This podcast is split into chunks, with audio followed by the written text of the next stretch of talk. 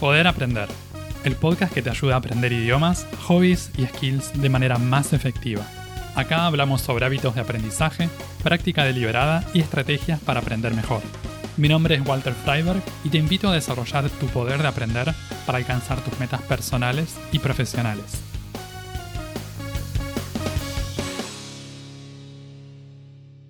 ¿Cómo podemos aprender a jugar al ajedrez? ¿Cómo seguir después de aprender las reglas y los movimientos de las piezas? ¿Cuáles son las razones para seguir aprendiendo y mejorando en este juego? En este episodio me gustaría explorar estas y otras preguntas sobre uno de los juegos de mesa más fascinantes que existen. Para empezar me gustaría contarles un poco sobre cómo fue que empecé a jugar al ajedrez. Empecé a jugar de chico, me enseñó mi papá, nos enseñó a mí y a mi hermano más chico, jugamos Normalmente jugábamos nosotros tres.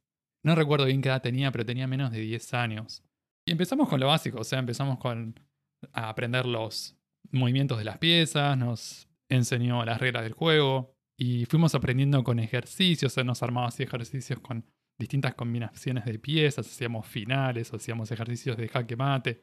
Una manera muy divertida y como muy amigable. Así que súper agradecido con a mi papá por habernos enseñado de esa manera porque mm, nos daba curiosidad y nos daba ganas de seguir practicando y seguir aprendiendo. Así que durante un buen tiempo jugaba básicamente con ellos. Y recuerdo que teníamos en el juego de ajedrez de madera que teníamos ahí en casa, siempre había algunos recortes de diario, del diario Clarín, con partidas de jugadores, de grandes jugadores del siglo XX, tipo Kasparov o Karpov o Fischer, Bobby Fischer. Y estaban esos recortes de partidas y mm, a veces reproducíamos esas partidas en el tablero. Y ahí veíamos las genialidades que hacían estos jugadores. Y creo que un poco me quedó desde ese entonces la impresión de que esto era algo serio. O sea, si había gente que se dedicaba, había jugadores profesionales que salían en el diario. Y, después la gente reproducía las partidas de ellos. Me parecía entonces que era algo que, que, era interesante, que podía dar como para profundizar. Me quedó un poco esa idea. Al principio entonces jugaba simplemente ahí en casa con mi papá, con, con mi hermano. Y Después de unos años, cuando pusimos internet en casa, empecé a jugar online. Empecé a jugar por internet. Y eso abrió como algo totalmente nuevo para mí. Y durante la mayor parte de mi adolescencia, tenía más o menos 12 años, 10, 12 años creo, cuando, cuando pusimos internet en casa. Eh, y durante la adolescencia me la pasé jugando al ajedrez. Jugaba en Yahoo, eh, en la sala de Yahoo Juegos, que no sé si seguirá existiendo. Y probaba todo tipo de ritmos de partidas. Jugaba a 20 minutos, con tiempo, ¿no? A 15 minutos, a 10 minutos, 5, a 3, a 2, a 1, 3 con 2 de incremento, 3 minutos con 2 segundos de incremento. Y en esa época empezó el aprendizaje autodidacta. A partir de, ya más allá de las reglas y, del movimiento de las piezas, empecé a bajarme, había, yo usaba un programa llamado Fritz, eh, que era un juego, en realidad está conectado con el Chessbase, es una base de datos, un gestor de partidas de, ajedrez. Hay muchos similares. Y me bajaba bases de datos de partidas y partidas comentadas, partidas analizadas, explicadas.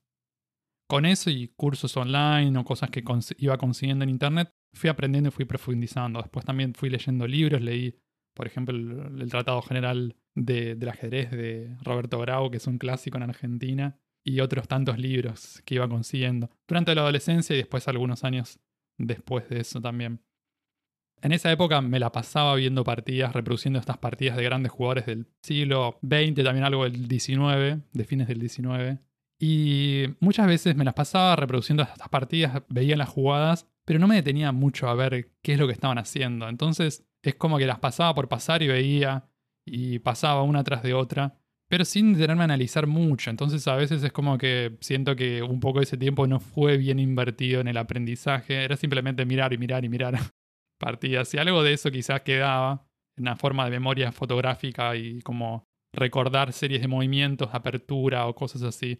Eh, pero quedaba, me quedó un poco esa sensación, ¿no? De haber pasado muchas partidas eh, y no haber analizado tanto. A medida que iba aprendiendo, que iba estudiando, mi ranking mi puntaje en Yahoo Online iba subiendo. Empecé, todos empiezan con 1200 puntos y después fui subiendo a 1300, 1500, 1800, 1900. Eso en el ritmo de partidas rápidas o blitz, que serían las de menos de 10 minutos, que era lo que más jugaba. Siempre jugué online de manera informal, o sea, nunca competí en torneos oficiales con puntaje oficial con Elo. Entonces, mi experiencia con el ajedrez básicamente se basa en eso, en el juego, en el aprendizaje autodidacta y jugar básicamente online. Durante mi adolescencia, el ajedrez era mi juego preferido. Tuve mis épocas en las que jugaba también algunos juegos en la computadora y jugaba al Counter-Strike, por ejemplo. Pero para mí, el ajedrez eh, ya en ese entonces y después siempre fue como el juego. Como el juego que cubre todas mis necesidades de, de juego online, por decir así, ¿no? Y también de juego de mesa. Después de la escuela secundaria empecé a jugar en chess.com y después en lichess.org, que es otra sala bastante conocida de, ajedrez, que es la que sigo, en la que sigo jugando hoy en día. Hoy por hoy, el 2023, eh, tengo un puntaje en, en Lichess alrededor de 2.200 puntos en Blitz, partidas rápidas, que es un puntaje tal vez en el que quedé más o menos ahí bollando desde hace años, ¿no? Ah, es algo que podría subir, que se podría mejorar, pero requeriría más estudio y como un trabajito ahí adicional. Por ahora estoy, estoy ahí, sigo jugando y sigo practicando, no tanto estudiando activamente, es más un, un juego, un hobby y un juego que, que me encanta, entonces juego de vez en cuando. Hasta ahí mi experiencia personal con el ajedrez. Digamos que querés empezar a jugar al ajedrez y que no tenés idea, no sabes ni por dónde empezar.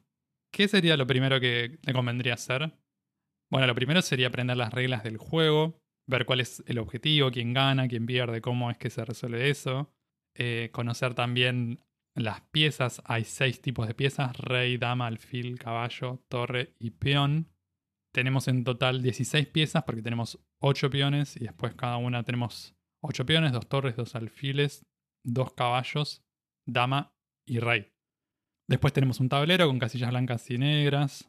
Y muy importante si juegan con un tablero físico en vivo, recordar que el casillero blanco va a la derecha, como nos decía mi papá, blanco a la derecha, para no poner el tablero al revés. Y otro dato importante, el rey negro va en la casilla blanca y el rey blanco va en casilla negra, casillero negro. Eso para ordenar bien, poner bien las, ubicar bien las piezas. Importante para que no puede pasar que quede sino todo al revés y mezclado. ¿Cómo aprender las reglas y los movimientos de las piezas? De una manera fácil puede ser con YouTube. Antes era muy común aprender con libros o con alguna persona que ya juegue. Si conoces a alguien que ya juega al ajedrez, no hace falta que, tenga un nivel avanzado. Si alguien que conozca el eh, movimiento de las piezas y, las reglas, le puedes pedir que, te enseñe. Y si no, con YouTube, algún video de YouTube, me parece que es una forma bastante práctica y efectiva de aprender hoy en día a jugar al ajedrez. Ahora, si te gusta algo más en vivo y tenés ganas de aprender las reglas y un poquito más, quizá puedes probar con clases presenciales, ya sea individuales o grupales. Aprender las reglas y los movimientos básicos del ajedrez es algo simple, es algo que se puede hacer en algunas horas, a lo sumo algunos días puede llevar. Depende de cada persona, pero es algo que sin duda se aprende en menos de una semana. Parecido a aprender los nombres de las teclas en el piano. Tenemos do, re, mi, fa, sol, todas las teclas blancas y después las teclas negras que pueden llevar nombres con sostenido o con bemol. Eso, si aprendemos los nombres y después lo practicamos un cachito, se puede aprender en unos días. Entonces, eso es lo más fácil, digamos, pero hay que aprenderlo y hay que recordarlo. Una vez que aprendes los movimientos y las reglas del ajedrez, es importante repetirlo y practicarlo un poco para que se automatice, ¿no? O sea, vos aprendes el movimiento del alfil o la torre o del caballo y practicar, mover esa pieza varias veces, quizás hacer estos ejercicios combinando distintas piezas como para automatizar esos movimientos.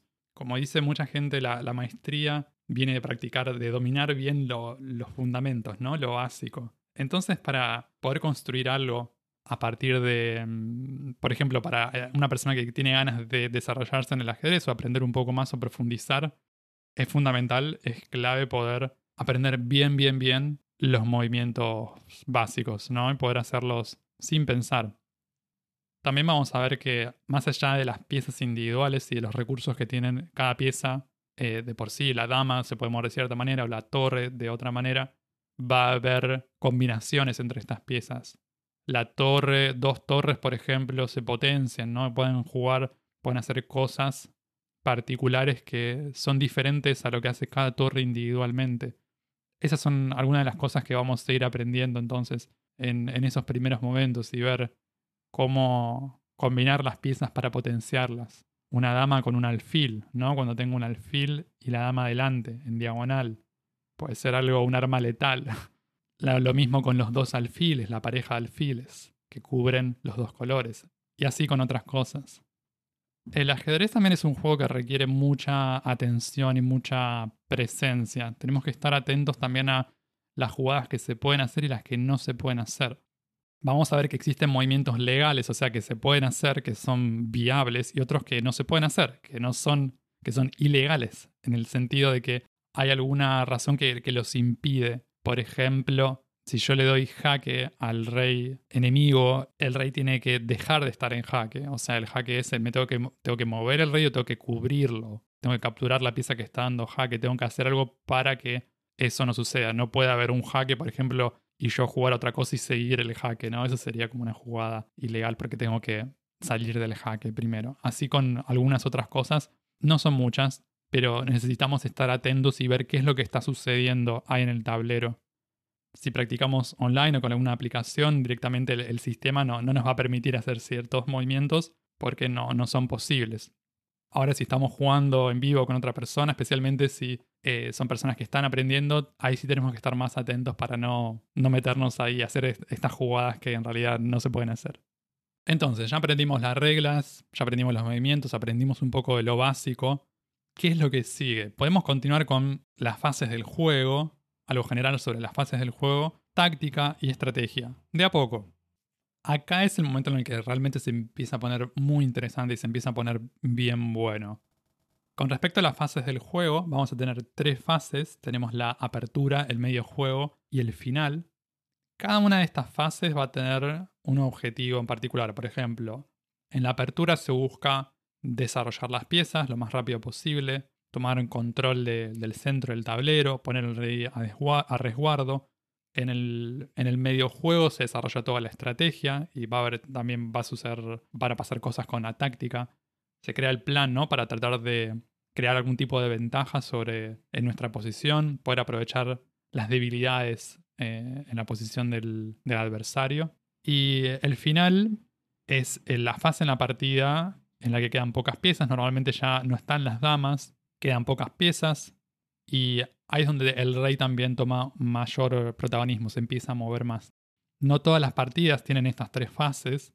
Hay partidas, si son muy cortas, quizás se liquidan en la apertura. Si hay algún error grande, equivocación grande de alguno de los dos jugadores, quizás se liquida en las primeras 10-15 jugadas.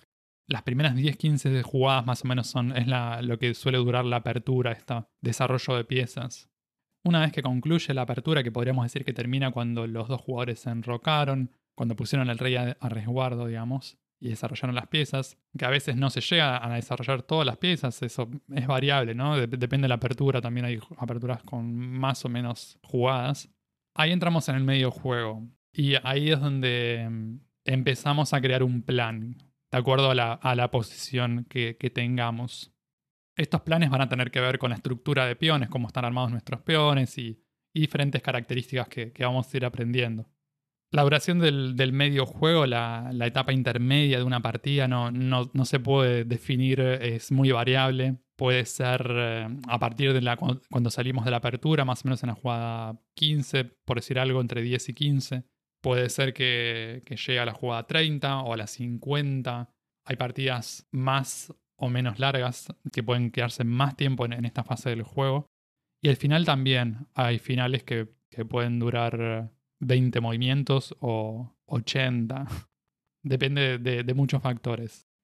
Entonces, lo importante en este punto es aprender estos principios de la apertura, por ejemplo, que es buena idea desarrollar rápido las piezas, especialmente caballo y alfil, los peones centrales, enrocar, o sea, poner al rey a resguardo, y después vamos desarrollando el resto de las piezas, vamos tratando ahí de, controlar el, centro del tablero o regiones importantes según la posición, tratando también de mantener el rey seguro, crear un ataque sobre el rey enemigo, cosas así que vamos a ir aprendiendo.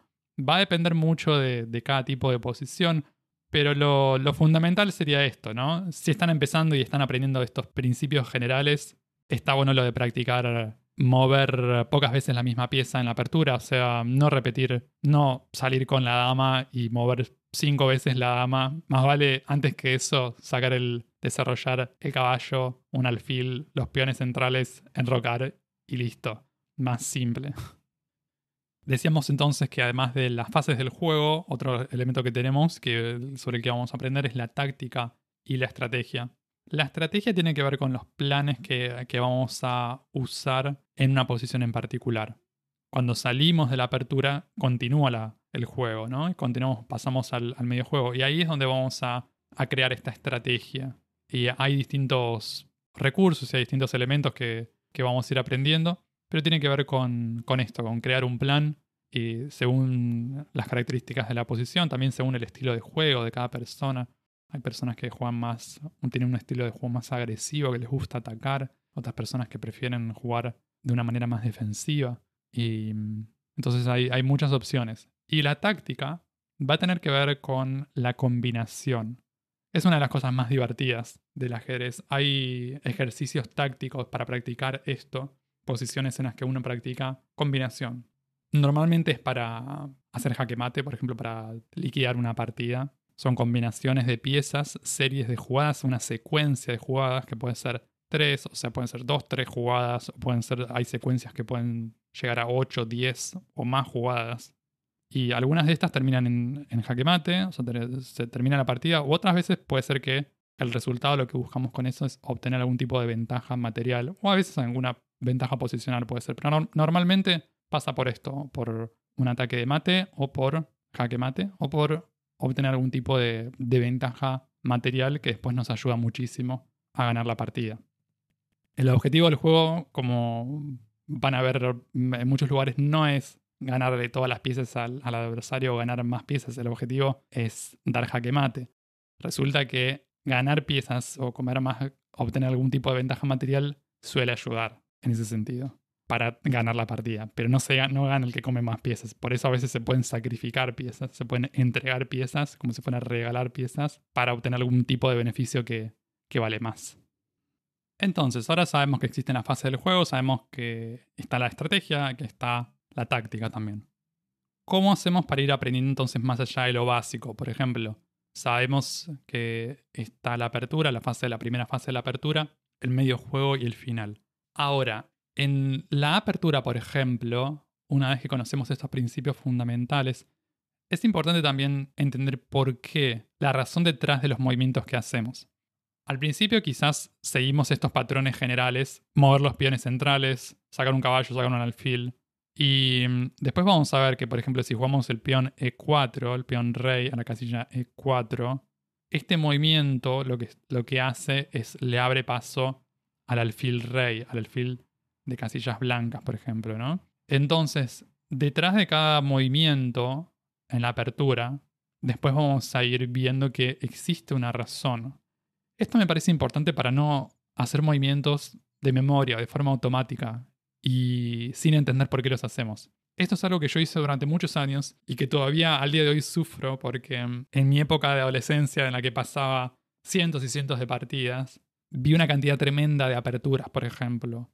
Y me acuerdo muchas secuencias, algunas no eh, exactas, pero conozco, por ejemplo, desarrollos de, aperturas. El conocimiento que tengo de apertura general, aunque no, no es perfecto, me puedo desenvolver como en una amplia variedad de, aperturas por la cantidad de partidas que, vi, que reproduje en, en, esa época. El tema es que muchas veces no conocía, no entendía, y al día de hoy tampoco entiendo bien cuál es el plan y cuál es la razón de ser de esos movimientos y de de ese orden a veces de jugadas también. Entonces me parece más sano ir aprendiendo aperturas de a poquito, no intentar aprender 30 eh, aperturas diferentes. Me parece que tiene mucho más sentido aprender un par o una o dos con, con blancas, una o dos con negras, tratar de especializarnos en algunas, aprender a entenderlas bien y después sí se puede ir agregando más cosas, ¿no? Pero mm, este es el comentario sobre entender el sentido detrás de los movimientos que hacemos. Después de la apertura, entonces viene el medio juego. ¿Y cómo hacemos para profundizar en, esta fase intermedia del medio juego una vez que ya conocemos lo básico? Creo que en este punto también es importante aprender a evaluar la posición por identificar cómo está cada bando, cómo están las blancas, cómo están las negras en términos de material, tienen la misma cantidad de piezas. En cuanto a la oposición, ¿hay algún tipo de, de mm, ventaja para alguno de los dos lados? ¿Cómo lo podemos medir eso, no? Me parece que ahí es cuando empezamos ya a agregar un poco más de información, porque, porque es importante esto de la evaluación, porque según cómo veamos la posición en particular, si nosotros estamos con ventaja, entonces probablemente dé para atacar o dé para tratar de extender esa ventaja. Pero si estamos en desventaja, tenemos que tratar primero de, ponernos, de recuperarnos. Y muchas veces sucede que nosotros estamos en desventaja y creemos que estamos en ventaja. Eh, sucede en la vida también, ¿no? Sucede muchas veces. Pensamos que estamos bien, pero en realidad no estamos bien. Entonces, eh, la evaluación es algo que, no solo en el medio juego, pero quizás ahí es cuando ya, después de una serie de jugadas que suelen ser bastante secuenciales en la apertura, no siempre, pero mm, si empezamos a aprender alguna apertura en particular y el otro jugador también conoce la apertura, los primeros movimientos en general ya están como dados. Y en el medio juego es donde empezamos a, poner nuestro aporte personal. Y, ahí es donde tenemos que ser capaces de, evaluar y ejercitar estos poderes de evaluación, poder juzgar con criterio eh, ese, e, en dónde estamos. Si estamos bien, tratamos de extender esa, esa ventaja y si no estamos bien, tratamos de recuperarnos de alguna manera. Y con respecto a la última fase, la de los finales, si tenemos ganas de profundizar ir un paso más, es importante aprender algunas cuestiones técnicas. Mucha gente considera esta la parte más aburrida del ajedrez o una parte tediosa. Es la parte como un poco más matemática o científica, si quieren. En un nivel inicial, algo que se suele practicar son los finales de peones. O sea, están solamente los peones, cada jugador tiene algunos peones y el rey. Más adelante se estudian finales de torres, o finales de dama, o finales de piezas menores, por ejemplo, caballo y alfil contra caballo y alfil, o contra dos caballos y algunos peones, ¿no? En esta fase entonces hay ciertos procedimientos que se pueden aprender como de forma técnica, que son replicables y que nos pueden servir en un montón de situaciones. Entonces, si te da curiosidad practicar, meterte en esto de los finales, te recomiendo muchísimo hacerlo, me parece que vale la pena. Aunque no sea tan divertido como hacer ejercicios de combinación o como practicar ataques de jaque mate. Me parece que, es algo que está bueno porque a veces llegamos a la fase del final de la partida con una ventaja y si no sabemos bien cómo capitalizarla y cómo sacar provecho de eso, podemos terminar empatando o perdiendo, incluso en el peor de los casos. Entonces me parece que vale la pena practicar eso un poquito. Ahora que conocemos un poco entonces sobre las distintas fases del juego, sobre los distintos elementos del juego y cómo mejorar un poco en, cada uno de estos aspectos, me gustaría hablar un, un, cachito sobre las formas de aprender ajedrez. Antes les decía que para aprender las reglas y los movimientos del juego está bueno usar videos. Para seguir avanzando también está bueno usar videos. De hecho, la forma típica de aprender y de mejorar es mirar partidas comentadas por jugadores que tienen más experiencia que nosotros. Puede ser partidas comentadas de ellos mismos o de otros jugadores. Antiguamente esto se hacía con libros, pero hoy que tenemos videos y que se puede hacer más interactivo, eh, es una herramienta genial la de los videos.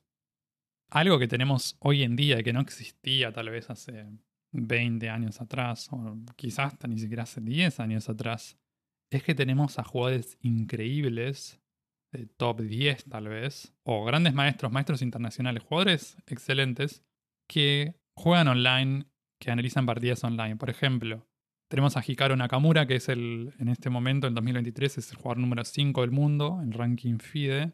Y él juega partidas online y las transmite por streaming, también las publica en YouTube. Entonces tenemos jugadores que las publican ahí en streaming, en vivo, o jugadores que graban videos y después los suben a, plataformas como YouTube. Y estos jugadores geniales juegan partidas rápidas o comentan partidas más largas las van comentando, incluso en algunos videos podemos ver que resuelven problemas.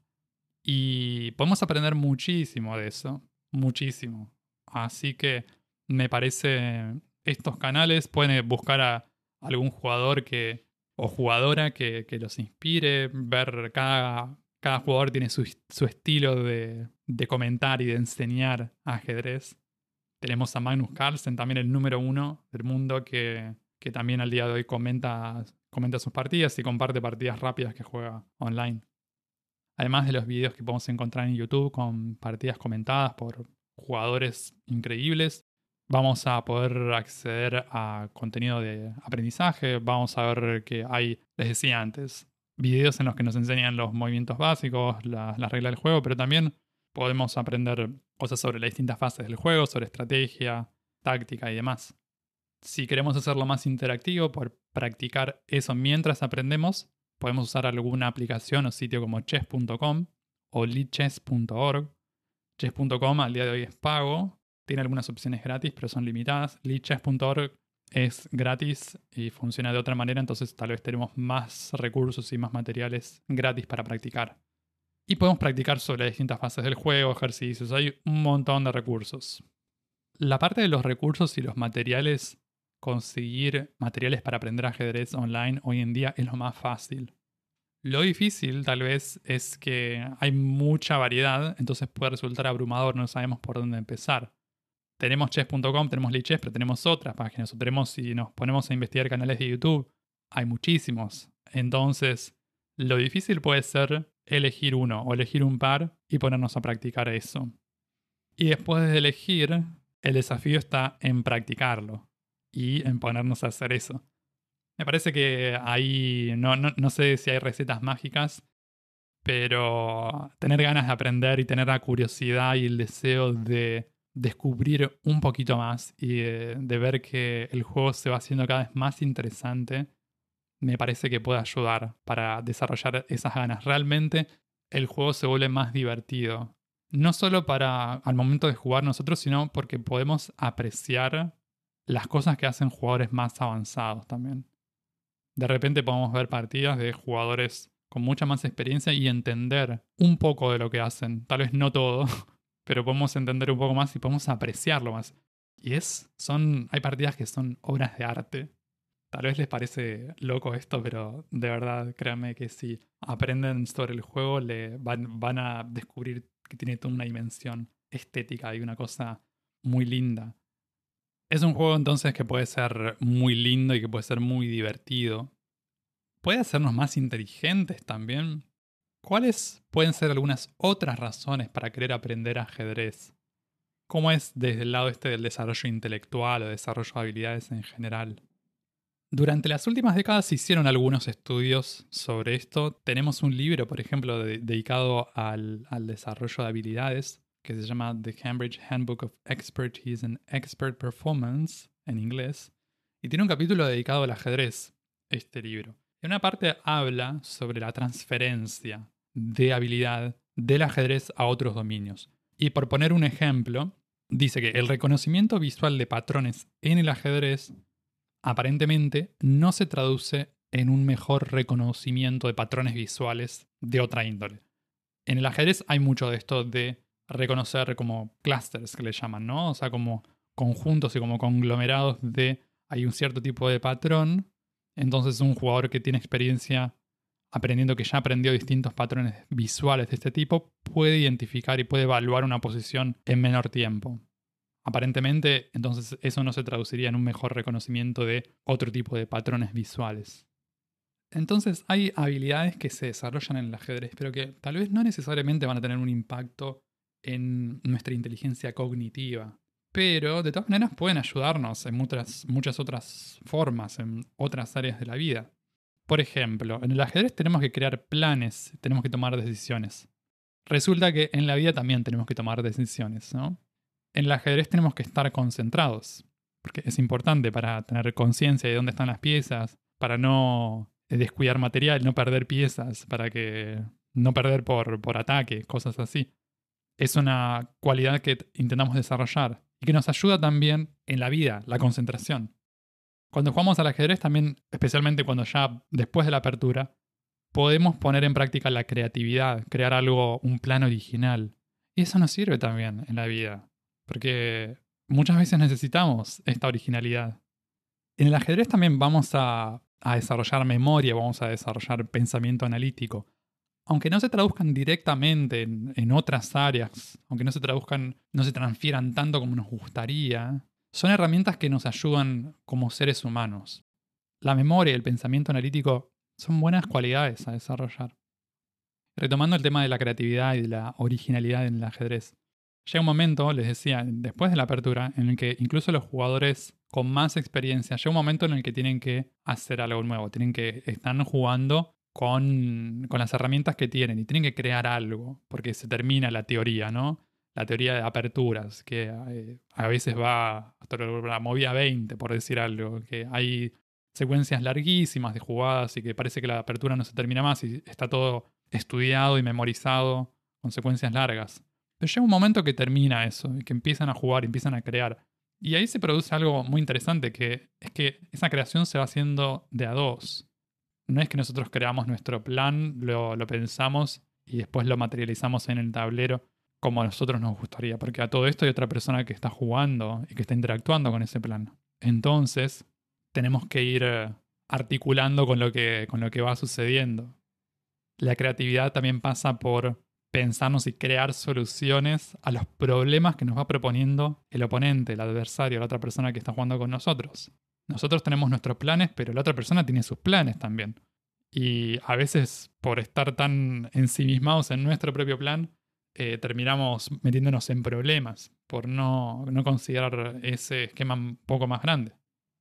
Y la creatividad también la podemos desarrollar con inspiración de otros jugadores creativos tenemos registros de partidas de los últimos siglos de jugadores totalmente distintos con estilos más o menos agresivos. Podemos inspirarnos por, por, esas, por esos estilos de juego y por esas partidas. La creatividad también la podemos alimentar de esa manera, mirando partidas comentadas o mirando simplemente las partidas de jugadores con más experiencia que, que ponían en juego y que plasmaban su imaginación. Podemos obtener un gran beneficio a ese nivel, nos puede ayudar un montón a desarrollar nuestra propia creatividad y nuestra propia expresión artística en el tablero, por decirlo de alguna manera. La verdad es que mirar partidas de ajedrez puede ser muy divertido. Lo sé porque miré cientos, a lo mejor fueron miles, no, no sé, la verdad. Pero les voy a decir algo. Más divertido aún que mirar partidas de ajedrez que jugaron otros es jugar nosotros mismos al ajedrez. Si escuchaste este episodio y todavía no jugás al ajedrez, te aliento a que lo pruebes. Empezá por donde tengas que empezar. Si no tenés idea del juego, si no conoces ni los movimientos, ni las reglas, empezá por ahí. Mucha gente aprende a jugar al ajedrez cuando son chicos, al menos de los 10 años. Otros aprenden después de los 10 años. Otras personas aprenden después de los 20 o después de los 50. No hay edad límite para aprender a jugar al ajedrez. Si ya sabes mover las piezas, pero vas a seguir aprendiendo. No termina ahí. Seguí con las distintas fases del juego, aprendí un poquito sobre apertura, sobre estrategia, medio juego, finales. Practicar lo que vayas aprendiendo con otras personas. Si tenés a alguien para jugar en vivo, buenísimo, juega en vivo. Si no tenés a nadie para practicar en vivo, practica online, juega con otras personas online. El ajedrez es algo que se puede aprender. Es una cuestión de práctica. Y así concluimos este episodio. Puedes escuchar Poder Aprender en las principales plataformas de podcast y en YouTube. También te invito a suscribirte al newsletter semanal en poderaprender.com para enterarte de los nuevos episodios del podcast y otras novedades para aprender mejor. En redes sociales puedes buscar este podcast como Poder Aprender. Encontrá todos los links en la descripción de cada episodio. Eso es todo por ahora. Nos vemos en un próximo episodio. Sigan aprendiendo y acuérdense de practicar bien.